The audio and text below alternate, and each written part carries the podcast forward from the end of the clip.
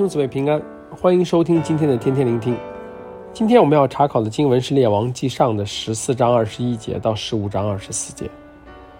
这一段经文，我们主要了解三个犹大王，他们分别是罗波安、亚比央和亚萨。从前面的经文，我们了解到，自从所罗门王之后，以色列就分为了两个部分，分别是南方的犹大和北方的以色列。而这次我们要了解的，就是在南方的犹大的三个王。我们可以看到，从罗伯安开始，犹大国这边的信仰就每况愈下。圣经告诉我们，罗伯安的母亲名叫拿玛，是亚门人。也正是因为这个外邦人，把他们的偶像带给了犹大王罗伯安，让他也开始渐渐远离耶和华，拜偶像。这也就是很清楚地告诉我们。让我们明白为什么上帝在以色列人进入迦南地之前，就告诉他们坚决不可以和当地人通婚，因为上帝就是他怕他们会因跟当地的女人通婚，而导致他们会去拜这些外邦人的神。果然不出所料，罗波安和他的儿子亚比央这前面的两个王都随从了外邦风俗。从这里我们可以看出，作为基督徒来说，世界给我们带来的影响是多么大！很多时候，我们认为自己信仰很坚定，不会因为世界上的这些事情而被干扰。殊不知，我们并不像自己想象的那么坚定。无论是世上的文化、音乐、宗教，都会潜移默化的或多或少的影响我们。如果我们不能够保持清醒的头脑，一直在这个世界里面，我们就会渐渐的远离神，而失去这个信仰。这也就是为什么圣经上说不要爱这个世界，因为爱这个世界，爱父的心就不在我们里面了。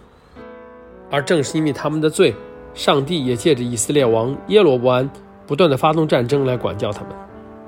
终于到了第三个王，也就是罗波安的孙子亚萨做犹大王。圣经上说，亚萨效法大卫，忠心侍奉耶和华，并着手清除异教。亚萨贬了他祖母。玛迦太后的位，因为他造了可憎的偶像亚舍拉。亚萨砍下了他的偶像，烧在基伦西边。亚萨一生向耶和华存诚实的心。这貌似让我们看到了希望，因为经历了两代邪恶的王之后，终有第三个王愿意看清楚事情的真相，并且想要回归耶和华。亚萨努力地做着他认为正确的事情。在他的认知范围内和能力范围内敬拜耶和华，对他来说实属不易，对于犹大国来说也真的是难能可贵的。但只可惜他犯了两个致命的错误：第一，他虽然砍下了偶像，但是却没有废除秋坛，这也让迦南的信仰很容易死灰复燃。毕竟只要再立上偶像，就可以立刻恢复敬拜巴力。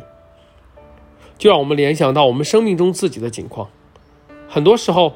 当我们不彻底的跟我们的罪说再见，毅然决然的断绝掉我们内心对罪的渴望，而当试探再次临到，一有环境，我们就很有可能站不住，重新跌倒。若要能够彻底的跟罪断绝，能够完全得胜，就要打心底里对罪深恶痛绝，并且能够靠着圣灵的能力，每一天亲近神，不断的清理自己的生命，让自己最终能够脱离罪的捆绑。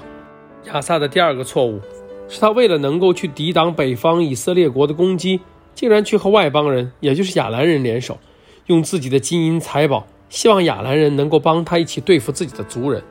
这个举动真是让人啼笑皆非。这也恰恰中了亚兰人的下怀，因为他们正想借着这样的机会来消灭掉以色列人和犹大人，来扩张自己的领土。亚萨的这个作为，让我们联想到我们自己生命中。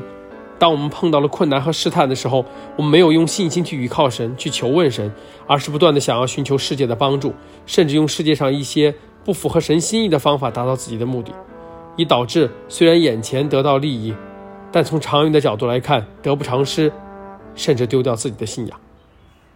亲爱的弟兄姊妹，从今天的经文中，我们真的要学习到生命的功课。我们要明白，虽然作为基督徒，但活在这个世界上实属不易的。